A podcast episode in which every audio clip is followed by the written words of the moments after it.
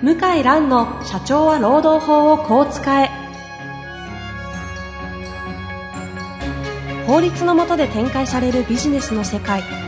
ポッドキャスト社長は労働法をこう使えは弁護士の向井蘭が経営者の立場に立って経営者が知っておくべき労働法の基礎だけでなくビジネスに関する法律の問題を分かりやすく解説します。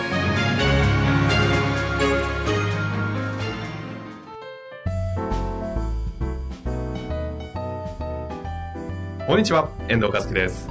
向井蘭の社長は労働法をこう使え。向井先生、本日もよろしくお願いいたします。はい、よろしくお願いします。さあ、今日もやっていきたいと思いますが、えー今日はね、ちょっと久々に質問ちょっとやめまして、向井さんの持ち込み企画とはいいうことでやきたいと思いますので、よろしくお願いします。はい、よろしくお願いします。では、早速テーマを教えていただけますでしょうか。はい、えー、最近の、なんですかね。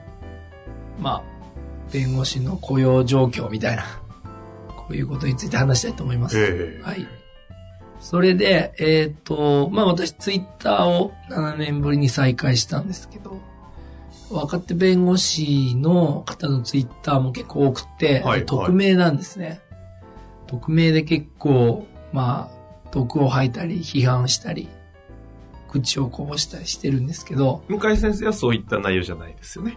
僕は大丈夫です。あの、気をつけてますから、向井先生は実名で、あの、実探していただくと、向井蘭で、はい、あ出ます。の可愛いアイコンのやつがね、はい出てますので、はい。それ見ていただくとわかりますが、そういう感じじゃなくて、じゃなくて。それを通して気づいたんですねま。あそう、それを通して見てて、あーと思ったことがあって、はい。まあ一般の労働問題とも関係あるんで、ちょっと申し上げると、あの、弁護士 .com っていうウェブ、ウェブの、なんつうのプラットフォームがあって、はい。まあ上場もしたんですけど、元江さんのとこですよ、ええ紙の雑誌もやってまして、で、面白い企画結構、弁護士 .com の紙の媒体で面白い企画やるんですけども、その紙の媒体でちょっと昨日あったのは、その弁護士が10名以上で新人弁護士の比率が高い事務所ランキングってのがあったんですよ。ほう、ほう、ほで、う。これは弁護士 .com さんの意図は、要は今あの、売り手市場なんですね、弁護士って。あ、そうなんですね。うん。人足りないんですよ。はいはい。実は。案件があるけど。案件はあるけど足りないんで、はい大手とか奪い合いなんですよ。中小が取りづらくなってるっていうのがあるんだけどえ。なも、るほど。あの、取れてる事務所があるよっていう記事なんですね。うんうんうん。そう。で、所属弁護士10名以上で、新人弁護士の割合が高い事務所ランキングっていうのがあるんですよ。うんうんうんうん。そう。それで、実はうちもランキング入りしまして、11位かな？週一結構高い、ね。あ、13位か。13位。今、ツイッター見て、あ、本当だ、13位。書き詰まった経営法律事務所出てますね。そう。所属弁護士が11名にはい。対して、71期採用人数が2名。はい。つまり、18.2%と。そこれは多いって言われる方なんですう。ね。そう。うんうんうんそれで、はい。これ読んでですね、えある若手弁護士の先生えは、はい。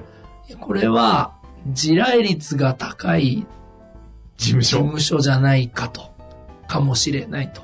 え、どういうロジックですか、それは？要は、人がすぐ辞めちゃう事務所はすぐ補充しないといけないんで、あだからもうその新人の割合が40%とか30%っていうのは。それだけ定着人がしない事務所だと。はいはい。だから、地雷率が高い、ブラック率が高い、じゃないかと。なるほどね。こういう風に見られてんだよいや、ね。離職率高い事務所だと。そう。で、ブラック事務所の可能性が高いと。う。そう。という風に、もう疑ってるんだよね。てか、うちも入ってるってコメントしてるじゃない？うちも入ってるから、あれ？みたいな。はあはあは要は、もう、なんて言うんですかね。普通の中学生と同じ感覚でもういるんだなって。あ。あ、そういうことか。じゃあ要は弁護士の先生も、労働者という感覚で、そうなんですよ。事務所に入所してるっていう。そこれって昔、昔というか、うんあんまりない感う。覚なんですか？昔はないい。ない。はあない。やっぱり、なんだろう、弁護士になって独立したとか、そういうまあ、勉強させてもらってるっていう感じでしたよね。うんいそ、いそ弁と言われてまそう、あの、徒弟制度みたいな感じでしたからね。給料もらってるオウムを提供するっていう感覚は、すごく薄かったですよ。そうかそうか。だかそうか。駅務の提供って感覚がなかったのが、今はいの弁護士の先生たちは出始めてると。で、始めてて、で、これ悪い評判立つと途端に人が来なくなる。はあ。じゃあ完全に会社化になってるんですね。そうですね。もう会社みたいになってて、ところが弁護士事務所、法律事務所のはい。経営者はそういう意識が低いから、低いですよ、はっきり言って。そもそも雇用じゃないとかねええ、業務委託だとか言ってる方がいて、まあ確かに、業務委託で働いてる方もいるんだけど、1年目の弁護士が業務委託ってのはまあ極めて稀なんですね。あの、労働法を知ってる方からすうんうれば。ん。だって仕事断れないし、で、手取り足取り教わってる場合が多いから、独立した個人事業主で仕事引き受けるなんてまあ無理なんですよ。なるほど。だけど業務委託契約結ばしてる事務所が多くて、うんうんうん。これはね、ちょっと恥ずかしいなってはっきり言って同業者として。はいやね、問題から逃げてんですよ。業務委託って言うと正当化できるじゃないですか、自分をあ。。そうですね。見たくない現実に目をつむってう、ん。法律構成でごまかす。これよくやるんです。うんうんうんうんうん。まあ、法律の専門家ならではって感じですね。まあそういう事務所は、まあまあ未来がないね。うん。まあおこ、もしね、いや、そうじゃないっていう先生いたら申し訳ないけど、要は、ごまかすと何が起きるかっていうと、法律違反の問題じゃないのよ。要するに、生産性を測る物差しって時間って大事なんですよ。うん。あと定着率って大事。まあ、定着率はちょっと別ですけど、時間測んないとね、生産性って測れないんですよ。売上とか利益とか経費とか。はい。はい。それ放置しちゃって、あの、全然時間もわからない。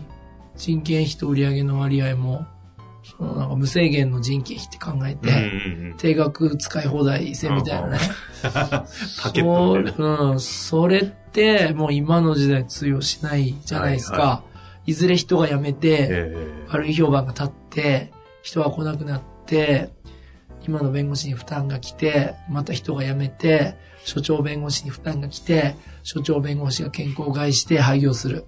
これ実際のパターンなんですよ。えうんうんうつ病になったりね。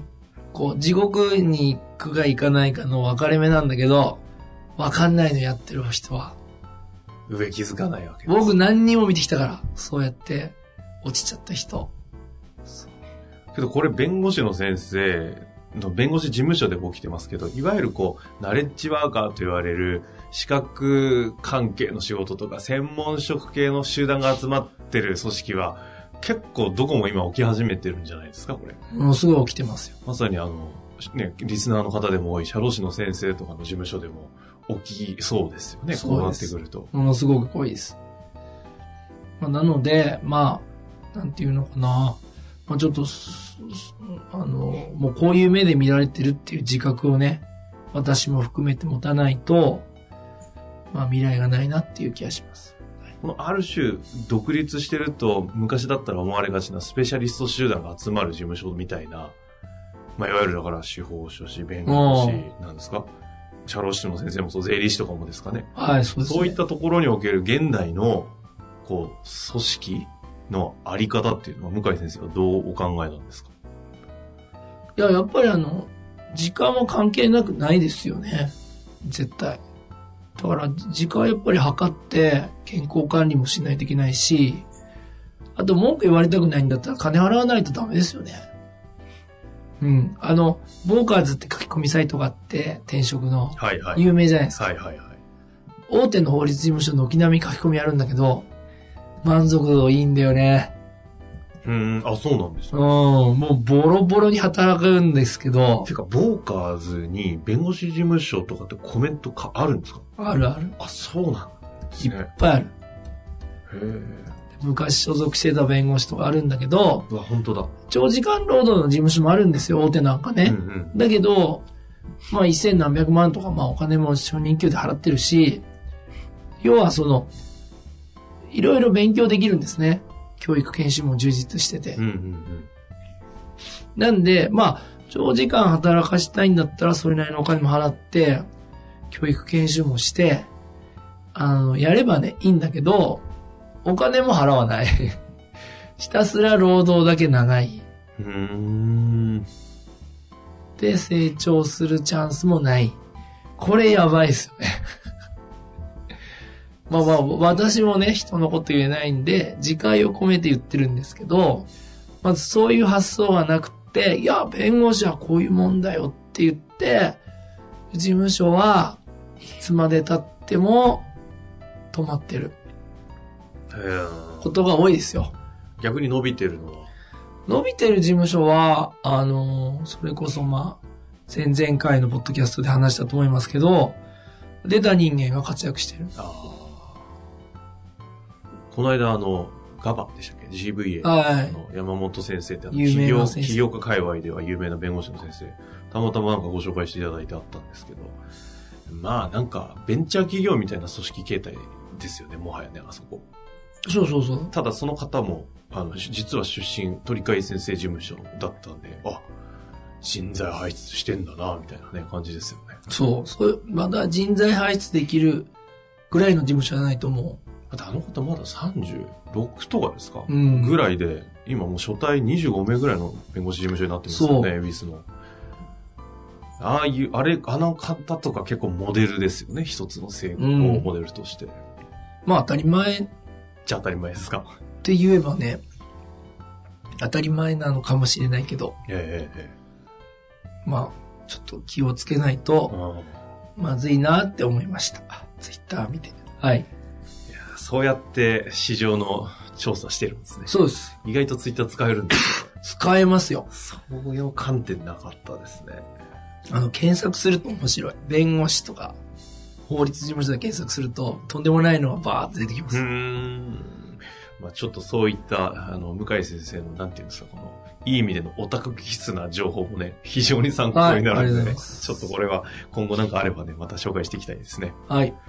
まあ、というわけで、はい。スペシャリスト集団における今の組織の現状って感じですかね。そうですね。で参りましたので、ぜはいひご参考にいただけたらなと思います。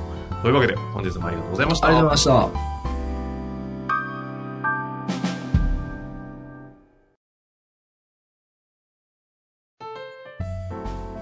本日の番組はいかがでしたか？